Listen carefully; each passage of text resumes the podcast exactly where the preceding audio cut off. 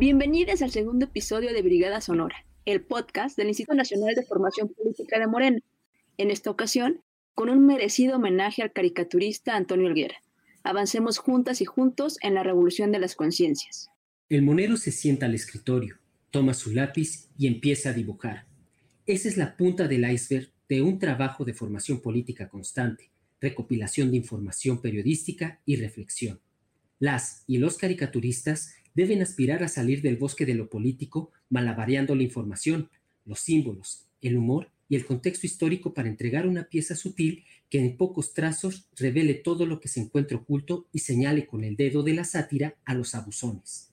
Antonio Alguera lo tenía claro. El monero lucha, tiene filias y fobias políticas. No es un personaje que dibuja con el velo de la virginidad ideológica puesta y desde una torre de marfil. Ante la pregunta sobre el apoyo a la cuarta transformación, él contestaba con determinación que durante años había luchado por este gobierno, por supuesto, sin perder la capacidad crítica que dan años de formación y una brújula ética clara. Afirmaba que este gobierno es de oposición, no se tiene todo el poder a pesar de que se ganó la presidencia y la mayoría en el Congreso. Acechan siempre los poderes fácticos, aquellos que se beneficiaron de administraciones priistas y panistas corruptas, poderosos grupos empresariales, locales y extranjeros, cabilderos, dueños de medios de comunicación, periodistas chayoteros, crimen organizado, Estados Unidos, entre otros. Las expresiones de odio orquestadas por hordas de bots palidecieron ante las copiosas y abrumadoras muestras de afecto y reconocimiento al trabajo de un artista del pueblo.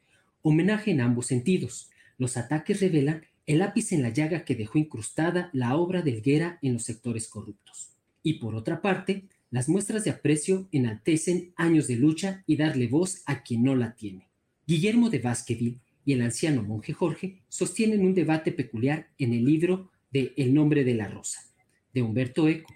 Guillermo afirma que el humor es un instrumento de la verdad, vehículo para mofarse de los enemigos de la fe, mientras Jorge pugnaba que la risa es un viento diabólico que deforma el rostro como mono. Las maestras moneras y moneros usan el humor, ya no para combatir a los enemigos de la fe, sino del pueblo.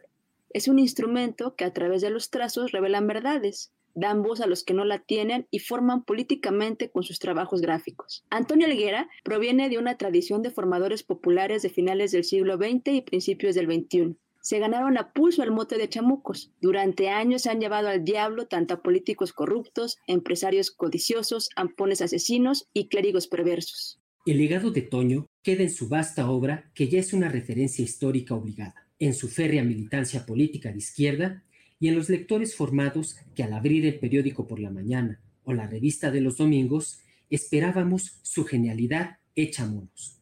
Les invitamos a escuchar este homenaje a Antonio Elguera, en palabras de El Fisgón, Helio Flores, Cintia Bolio y Rapé. Comenzamos. Brigada Sonora. Bienvenidas y bienvenidos a este espacio del Instituto Nacional de Formación Política. Tenemos el gusto de tener aquí al compañero Rafael Barajas, que es presidente del instituto también y además es eh, un gran monero, es uno de los mejores moneros de, México y pues tenemos aquí eh, el orgullo de tenerlo precisamente para hacer un memorial al compañero, al colega Antonio Elguera. Muchas gracias, Rafa. Y bueno, la primera pregunta que te, que te tengo que hacer es, ¿Antonio Elguera era un formador político? Sin duda.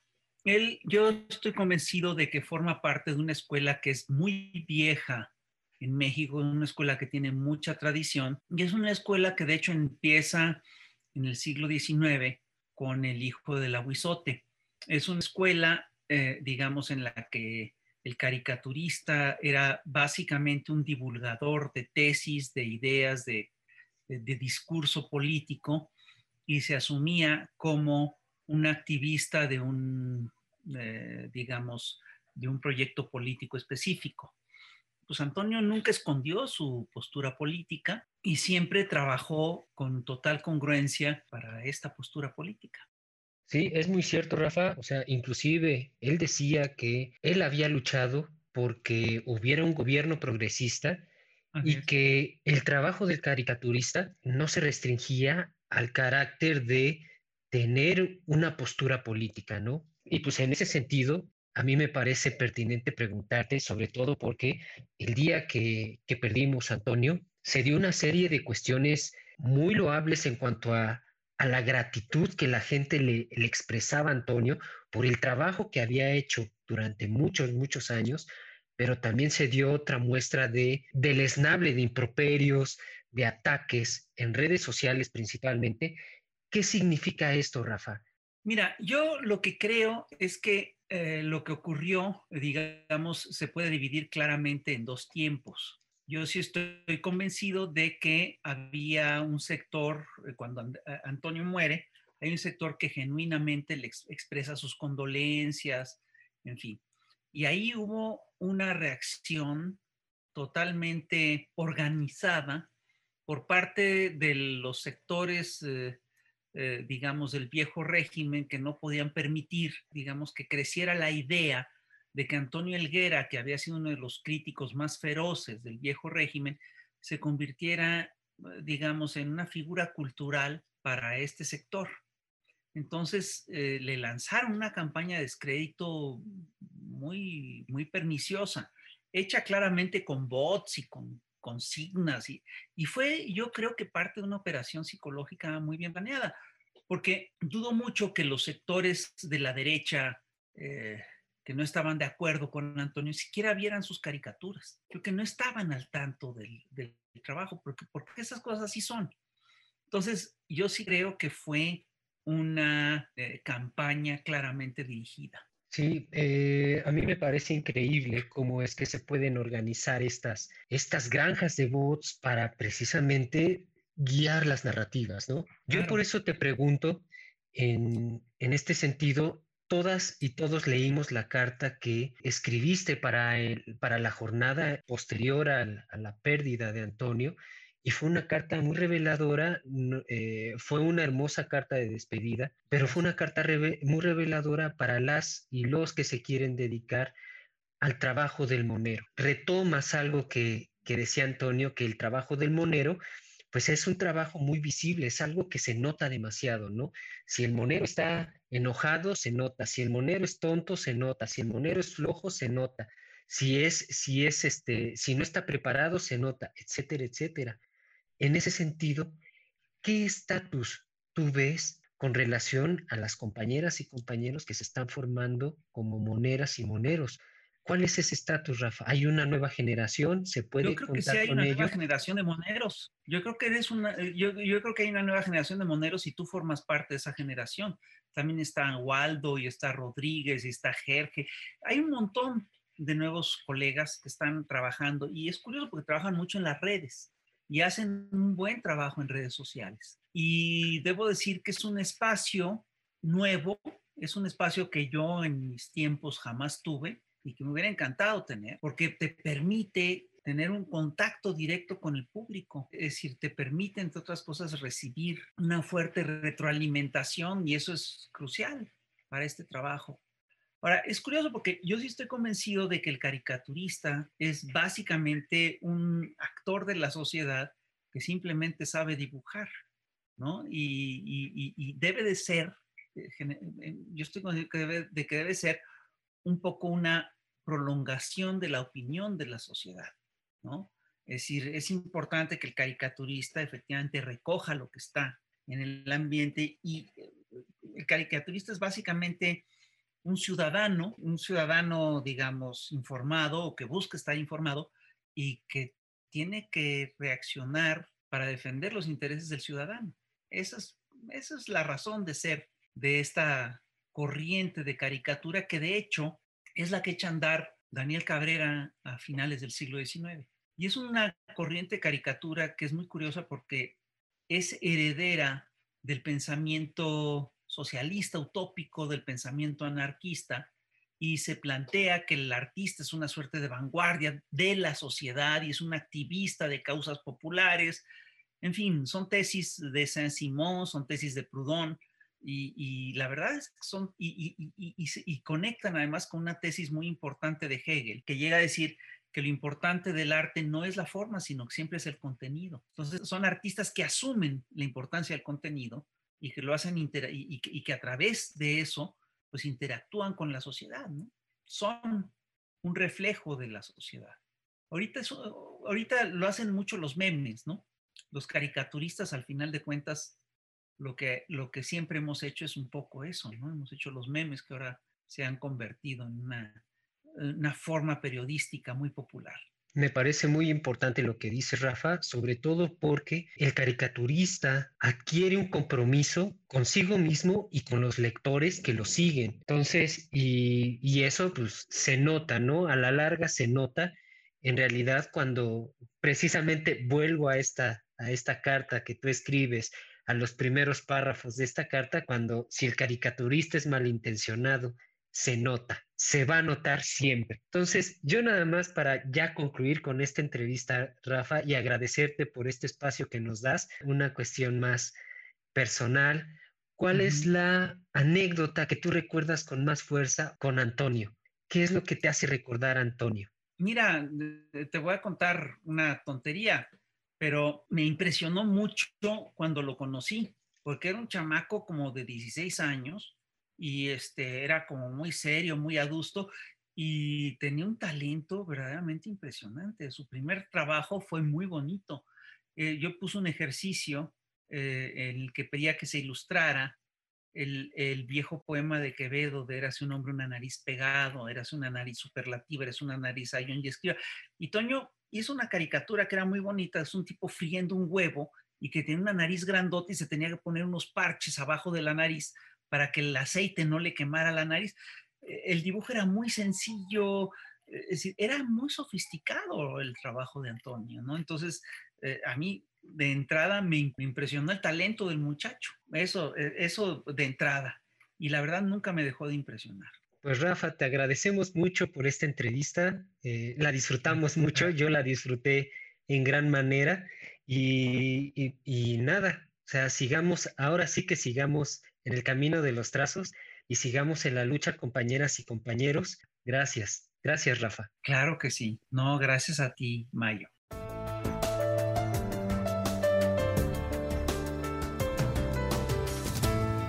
La otra cosa es que tampoco hay muchas maneras de expresarse, manifestarse y oponerse en este país. Les van a abrir espacio en Televisa para que salgan en el noticiero del extorsionador O sea, solo que le dieran una la nota a él y al dueño de la televisora, y aún así lo dudo, aún así lo dudo. Entonces, ¿dónde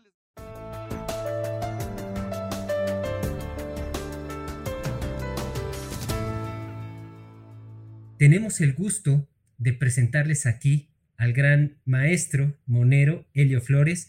Helio, muchas gracias por estar con nosotras y nosotros en este espacio.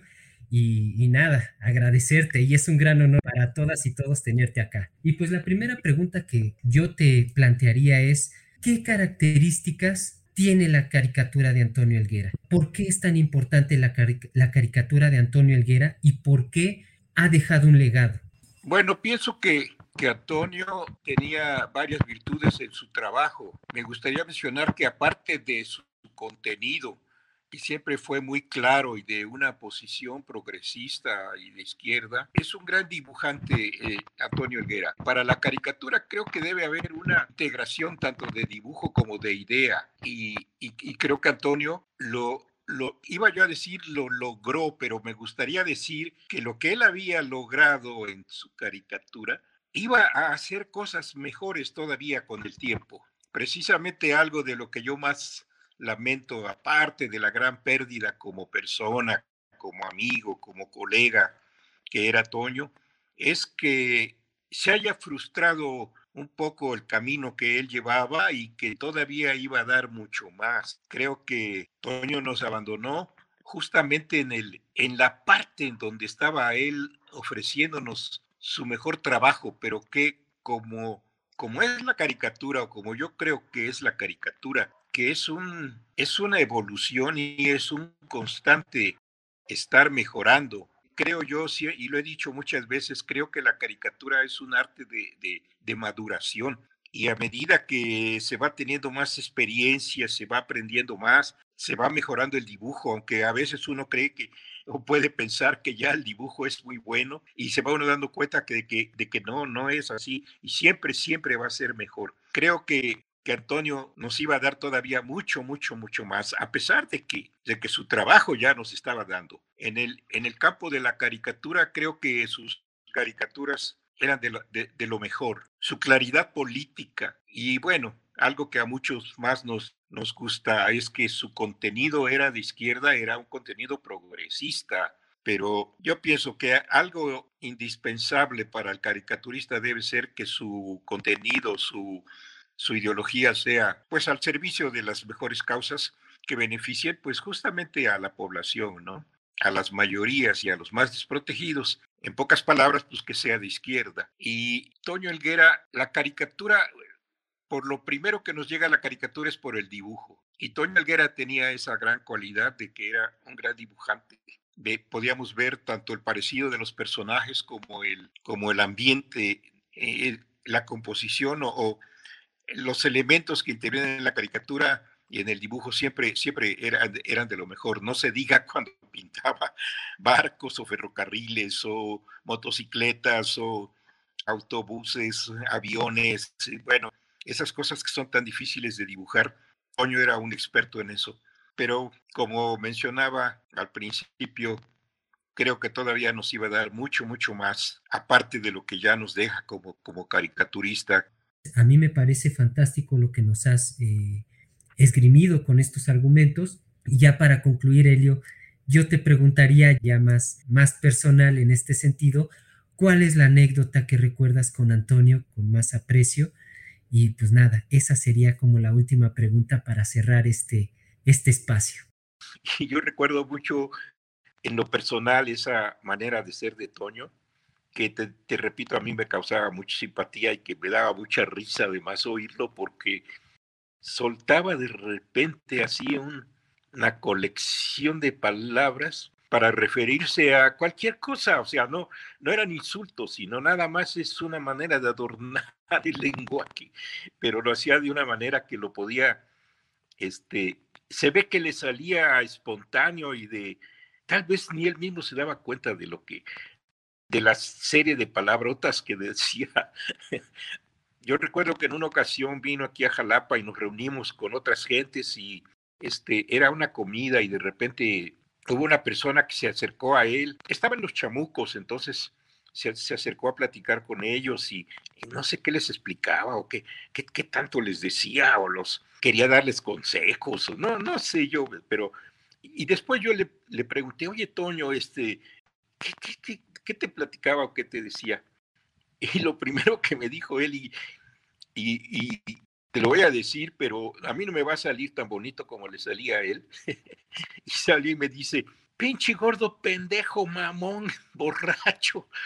Quería decirme no sé qué, pero soltó como siete u ocho palabrotas así, nada más para decir que lo estaba molestando. Y así, ahorita de momento me acuerdo de eso, pero me da mucha risa acordarme de, de su manera así de hablar, que era tan espontánea y tan, tan rica en adjetivos que, que, bueno, por la misma buen comportamiento de nuestra sociedad, no lo reflejaban sus cartones, pero ojalá se hubiera podido porque era muy, era muy simpático eso. Eso lo recuerdo yo con mucho cariño de Toño.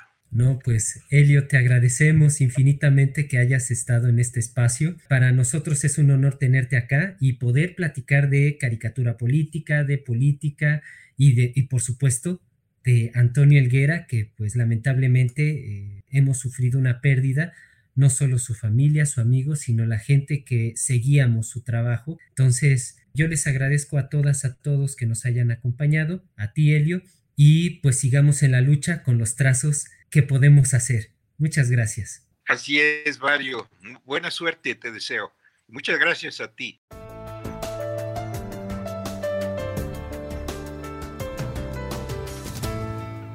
Hola compañeras y compañeros del Instituto Nacional de Formación Política. Tenemos aquí en presencia a la monera Cintia Bolio. Te agradecemos, Cintia, por estar con, con nosotras y nosotros. A mí me gustaría preguntarte, Cintia, ¿qué es lo que se puede decir del trabajo de Antonio Elguera?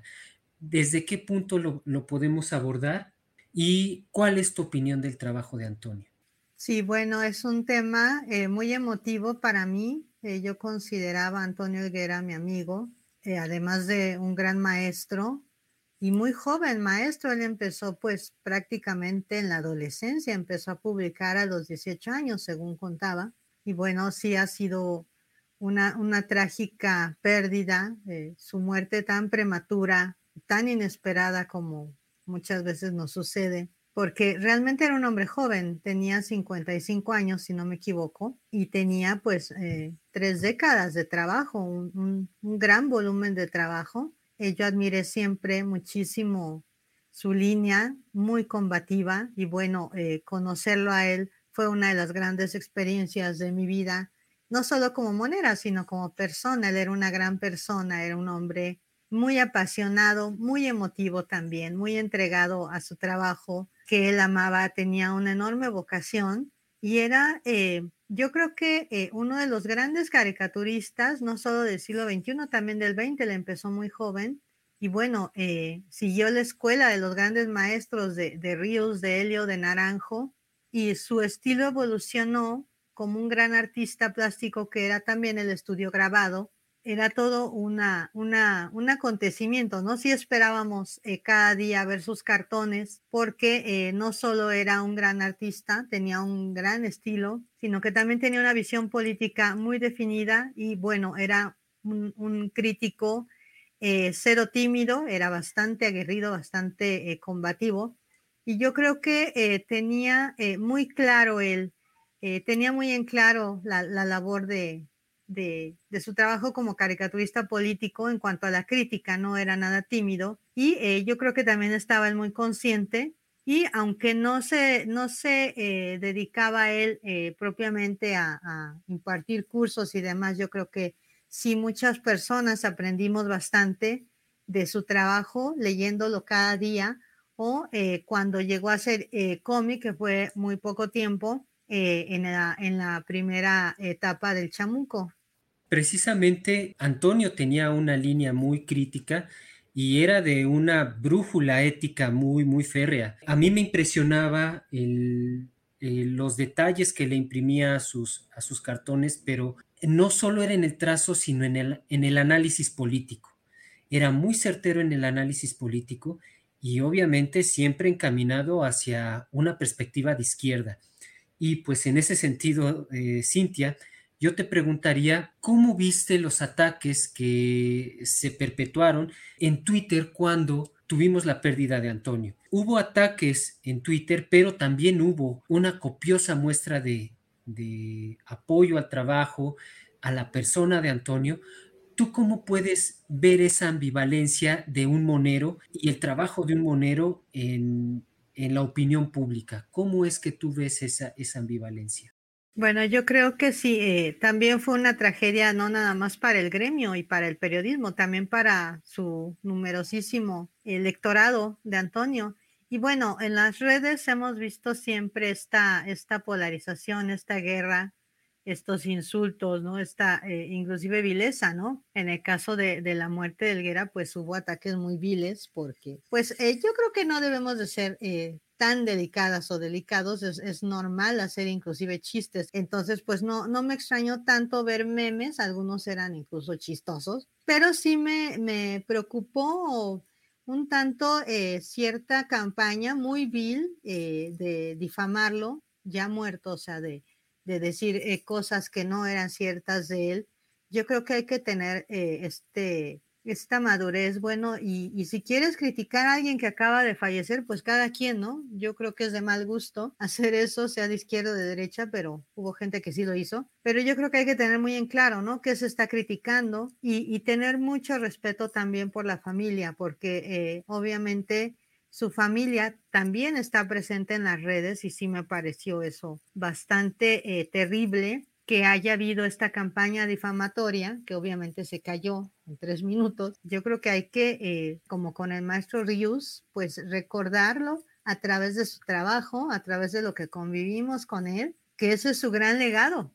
Y es un trabajo verdaderamente eh, genial yo diría que está en el top 5 de México y por, y por lo tanto también del mundo, por su enorme calidad. Y yo creo que también se podía ver a través de, de los programas de Chamuco TV, la gente pudo notar, pudo eh, palpar la calidad humana de Antonio y su preocupación y su compromiso con las mejores causas siempre y bueno, su enorme bagaje cultural, su enorme talento y, y también ese carácter, ese carisma que él tenía. Sí, es, es muy cierto. Eh, yo te preguntaría con relación a, esta, a estas dos caras de la misma moneda, ¿tú viste un mensaje político que se diera en esa fecha, por ejemplo, con los ataques de bots, con los ataques de, de la derecha misma y con el apoyo también que se tiene al trabajo de militancia que también eh, llevaba Antonio? Sobre todo te lo digo porque también es importante destacar que tú también llevas un trabajo de militancia y no solo de, de monera, eh, sobre todo en el aspecto feminista. Entonces, ¿tú ves un mensaje político ahí en, este sentido? Sí, claro. Es siempre, eh, bueno, es esta lucha, ¿no? Por las posturas políticas, ideológicas, y siempre eh, es muy grave este, este tenor del odio de la derecha, porque no se puede decir de otra manera, este discurso de odio, de ataque, de, de reducción, de deshumanización. En el caso de las mujeres, pues somos las deshumanizadas, de históricamente invisibilizadas, etcétera, discriminadas. Pero sí, este, se puede ver, ¿no? Ahí hay un, un, un tema que tenemos que ir resolviendo como sociedad, porque evidentemente esta es una sociedad de seres humanos, de, hombres y mujeres, que cada quien eh, podrá optar por la derecha o por la izquierda, pero está, este, históricamente está demostrado que la izquierda sí está luchando, pues, por un reconocimiento a los derechos humanos, por un mejoramiento de la condición de la vida de las personas, de las mayorías, que por cierto son las mayorías que están abajo, ¿no? De, en estas jerarquías terribles que se han impuesto a partir de, sistemas económicos que aquí todavía estamos sufriendo los embates del neoliberalismo. Siempre hablamos del neoliberalismo porque es necesario hacerlo evidente. No es, eh, no es gratuito que también a través del trabajo que elaboraba cada día Elguera, pues hablara del, del sistema neoliberal o que, lo, o que lo comentara y lo denunciara en el programa de Chamuco TV. Y realmente, ¿qué estamos viendo? Pues un shock, ¿no? El shock del poderoso, el shock de la derecha, que ha perdido privilegios, que ha perdido las posiciones, yo diría milagrosamente por estas, estos arreglos del poder, que esta vez, eh, por tercera vez, no nos han hecho fraude, milagrosamente diríamos, pero también convenencieramente. Y tenemos ahora un nuevo gobierno, estamos viviendo una etapa inédita, verdaderamente inédita. Yo voté por Andrés Manuel tres veces y sí lo critico mucho por macho y por mocho, pero también estoy convencida de que era necesario que llegara un político como él y precisamente nosotros vamos eh, como críticos de, de, la sociedad, como críticos de la, de la clase política, pues desde la caricatura política tú vas viendo las eh, trayectorias, las carreras de tanto hombres como mujeres, pero siempre porque patriarcados son más prominentes las de los hombres. El caso de Andrés Manuel, pues sí es un garbanzo de a. O sea, el hecho de tener un político en la presidencia al que ningún gran investigador, hombre o mujer del periodismo le haya encontrado eh, riquezas malavidas, pues sí, es un garbanzo de libra, un hombre honesto como, como siempre lo dijo, con todos sus bemoles, ¿verdad? Del machismo y del mochismo, que le critico eternamente porque sí me preocupa mucho, la cuestión eh, feminista y la del Estado laico también. Pero eh, creo que ahí se ve en las redes y en estas redes, eh, eh, pues que todo el día estamos peleando, todos los días se está peleando por alguna cosa que eh, se está regateando. Se está regateando también el derecho de las mayorías que votamos por este gobierno de que estamos eh, impulsando un cambio pues se está regateando ese trabajo que se está realizando y bueno, estamos adelante y yo creo que también en eso es muy valioso revisar y recordar y, y seguir compartiendo el trabajo de, de, Antonio, porque ahí está eh, narrada todas estas décadas de, finales de los noventas a la fecha, de cómo eh, se instrumentó eh, este, este sistema, este capitalismo salvaje, cuáles han sido las consecuencias en detrimento de, de, de, derechos humanos de hombres y mujeres y bueno, verlo eh, también en perspectiva. Yo creo que eh, él nos ha legado pues toda una clase de historia a través de los cartones que publicaba cada día. Yo recuerdo mucho una entrevista que él afirmaba que él había luchado durante años por conseguir un gobierno como pues como el, el, que está instalado ahora. Y pues en ese, en ese sentido, Cintia, yo preguntaría, ¿cuál es el estatus de la caricatura política e, en primer lugar? Y en segundo lugar, ya que hablamos del neoliberalismo y de estas dinámicas patriarcales, ¿cuál es el estatus de las monedas en México? ¿Por qué, por qué no, se, eh, no se visibiliza el trabajo de las monedas tanto como el de los moneros y si este trabajo, por ejemplo, tal vez el sesgo de ignorancia que se tiene, cuál es el formato o los formatos que ellas están utilizando, tal vez ya no están utilizando los formatos que nosotros estamos eh, o, los tradicionales formatos que, que se utilizan para el cartón. ¿Tú cómo ves ese estatus, Cintia? Ah, pues muy interesante pregunta. Eh, y bueno, yo creo que todo esto hay que remitirnos a esta palabra grave y omnipresente que es patriarcado. Yo estoy eh, publicando desde 1996, empecé en el Chamuco y ahí estoy todavía, que es una revista mensual, adquiéranla por favor. Y sin embargo, en mi país no se me ha permitido ser cartonista del diario, ¿no? En 25 años no he logrado tener un cartón eh, diario, excepto en dos años, que fue 2006, no, 2007, en el periódico El Centro, donde gané un lugar como cartonista de diario, y el 2008 en el SDP, que entonces era un periódico impreso, ahora solo es un portal de noticias. Y bueno, solamente en esos dos años de mis 25 ininterrumpidos es que eh, he podido publicar un cartón cada día en la prensa. Aunque, eh, volviendo a la pregunta que me hacías, el estatus de la caricatura política, pues es primordial en el periodismo. Este, este subgénero del periodismo es esencial y también se está enfrentando pues a alguna crisis en, en algunos países europeos o estadounidenses, en Estados Unidos, que quieren como ir cerrando los espacios para la caricatura política. Entonces, nosotras tenemos pues la, la lucha eh, doble y hasta triple y como gremio pues también estamos viendo estos embates en contra de la caricatura. A mí me gustaría preguntarte, Cintia, si tienes alguna anécdota que recuerdas de Antonio o algunas anécdotas que nos puedas contar sobre Antonio en este sentido. Agradecerte la entrevista, Cintia. No, gracias a ti y a ustedes. Y pues bueno, muy bonitos recuerdos que, que me deja Antonio porque siempre fue como muy, muy solidario, muy entusiasta, también por su propia historia de vida. Siempre fue muy admirador de las mujeres de su familia y bueno, de las mujeres también del mundo del arte que se destacaban, que luchaban por romper estos moldes. Entonces, pues eh, igual me quedo yo con sus cartones que él publicó en la jornada de vez en cuando él también miraba los temas de, las mujeres, de la problemática de la discriminación contra las mujeres y nos llegó a, pues a dar, ¿no? A, apoyar con grandes cartones sobre eh, estas denuncias terribles sobre feminicidios o sobre el derecho a decidir sobre nuestros propios cuerpos, sobre la despenalización del aborto, sobre la discriminación laboral, etcétera era como un, gran aliado en estos temas y lo hacía de manera pues frontal hasta, hasta Andrés Manuel le llegó a tocar algún catorrazo de Helguera en estos temas que son urgentes para nosotras y deben de serlo para toda la sociedad.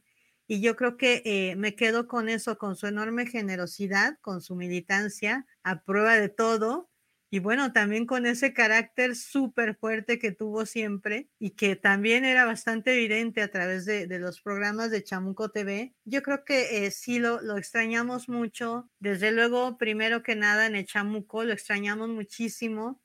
Nos va a hacer mucha falta siempre, igual que Rius. Y bueno, pues alegrarnos, ¿no? De que estaba ahí. Y bueno, anécdotas, pues puede haber muchas, ¿no? Compartimos muchos momentos cuando se hacían las juntas de la revista en la primera época o cuando nos veíamos en las ferias del libro. Y bueno, eh, algo que eh, a mí siempre me impresionó es eh, su técnica, era, era una técnica impresionante. Él me decía que podía tardarse todo el día dibujando el cartón porque lo hacía con muchísimo cuidado. Sus cartones eran de, de, de formato casi tabloide y él lo hacía todo igual como buen artista con sus lápices, sus lapiceros, pero creo que es el único monero que yo conozco que utiliza, eh, utilizaba tiralíneas. Las tiralíneas pues, se usan más en la arquitectura y yo no sé si todavía se usen. Mucha gente del gremio dejó de utilizar los medios naturales y empezó a usar los digitales, las tabletas, etcétera. Y él era un artista que le gustaba tener sus originales, entonces siempre tenía junto a él un montón de, instrumentos de, dibujo, plumillas, eh, los lapiceros, etcétera, pero eh, también tenía tiralíneas, entonces sí era impresionante. Me tocó verlo eh, trabajar alguna que otra vez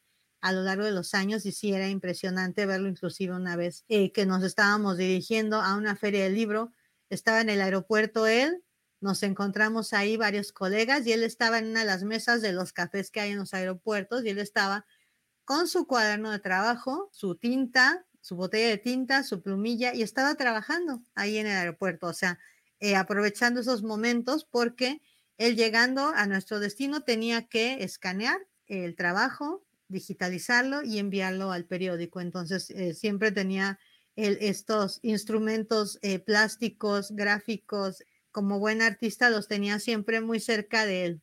Cintia, muchas gracias. Sí, muchas gracias, Mario. Gracias a ti, gracias a ustedes por esta invitación y pues gracias a la vida que nos permitió conocer y convivir al, al gran, gran, gran Antonio Elguera. Un abrazo les envío.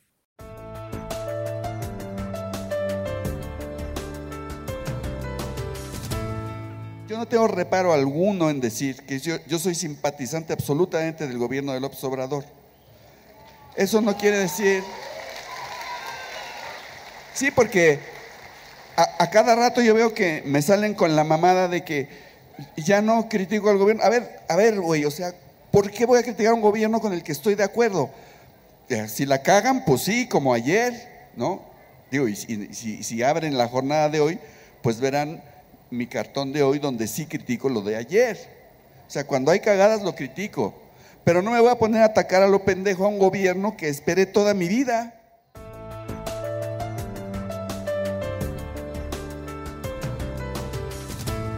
Compañeras, compañeros, estamos gustosos de presentar aquí a Rafael Pineda, Rapé, en este espacio de Brigada Sonora. Muchas gracias, Rafael, por estar aquí con nosotras y nosotros. hombre, muchas gracias a ustedes. Me siento muy honrado de poder platicar con ustedes.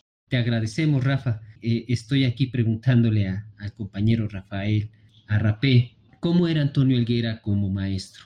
Uy, pues era un un maestro muy generoso, muy honesto, brutalmente honesto, pero porque era muy estricto.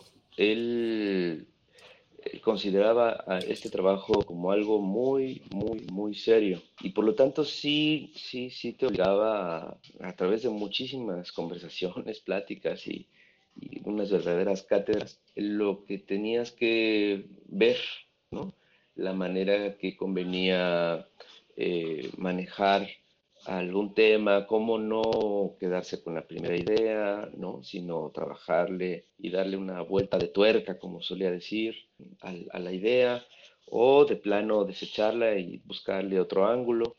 Eh, era muy estricto con el dibujo, a mí me, invitaba a, mejorar, o sea, a estar en constante aprendizaje, evolución y tratar de entender al, al, final del día, cuando ya terminaba mi cartón, tratar de revisarlo nuevamente, a pesar de que ya lo habías enviado al periódico o a la revista, darle una revisada y señalar qué era lo que no te había dejado satisfecho. Era revisar, es, es un, era, era un constante aprendizaje. Antonio Higuera era cuate con una inteligencia abrumadora, impecable análisis eh, a, varios, a varios planos, multiplanos de, ajedrez, y eso era fantástico, verlo trabajar. No era un caricaturista cualquiera, era, un, era un analista político bastante, bastante, no, no, tú bastante, increíblemente puntual, una opinión esperada, un cartón esperado. Entonces, eh, no nada más te enseñaba a ti si eras eh, pues, un monero que podías acercártele porque muchos lo hicieron, este, y, siempre fue generoso, ¿no?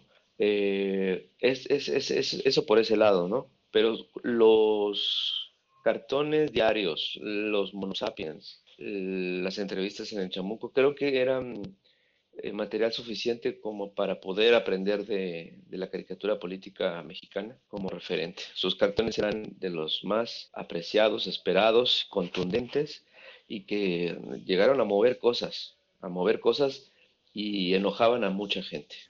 Muchas gracias, Rafa. Oye, ahora sí, para terminar este espacio de Brigada Sonora, primero que nada, nos da mucho gusto que hayas estado con nosotros.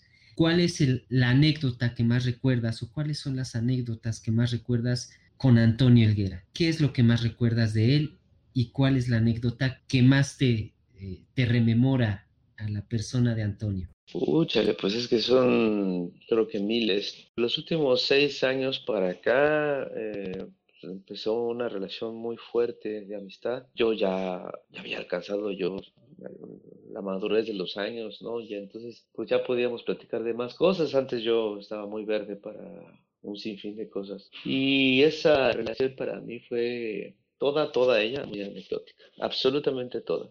Fue él, para mí fue un, al principio un maestro muy estricto y esos, y esas, esas, esos encontronazos así de, de ver mi dibujo y casi casi eh, aventármelo y, decirme, si, si no te gusta esto, ahí está la puerta, ¿no? Eh, y entonces yo salía chillando casi casi a mis 22 años, 23 años, todo furioso, triste y furioso. Pero pues así era eso, ¿no? Esa es una, la anécdota más marcada que tengo de él, pero que me parece que es, eh, eso enmarca muy bien la, la, seriedad con la que se tomaba este oficio, ¿no? Y la seriedad con la que uno debe tomarse este oficio. Entonces, pues yo regresé y regresaba y regresaba y regresaba y pues me quedé 25 años en esto, hasta el momento. Y pues las demás anécdotas son, son innumerables y son muy chistosas porque te juro que en el programa de Chamuco TV hemos, hemos, nos hemos reído hasta el tuétano. Pues nada más te digo que, recuerdo con mucho cariño a Toño porque pues me la pasaba yo atacado de la risa. Y cada vez que me acuerdo de algunas frases, algunas palabritas, pues me, me río, me río, me río con, con, con, tristeza todavía, pero me río, ¿no? Entonces, eh, pues, ¿qué te digo? La verdad se le extraña, se le extrañará siempre. Eh, sus amigos, su familia, todos lo vamos a extrañar un montón y sus lectores también.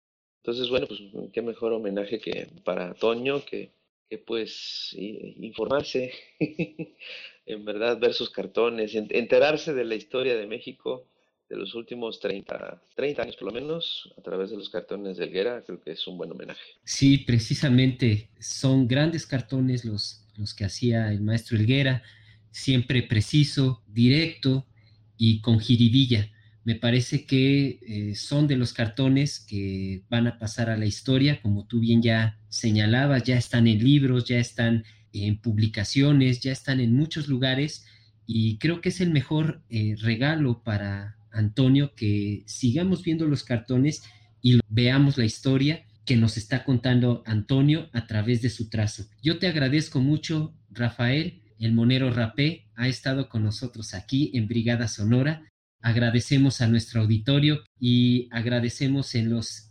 eh, en el espacio técnico a Edgar Hernández y yo soy Mario López. Muchas gracias. Hasta luego. Hasta luego, muchas gracias a ustedes. Brigada Sonora. Brigada Sonora.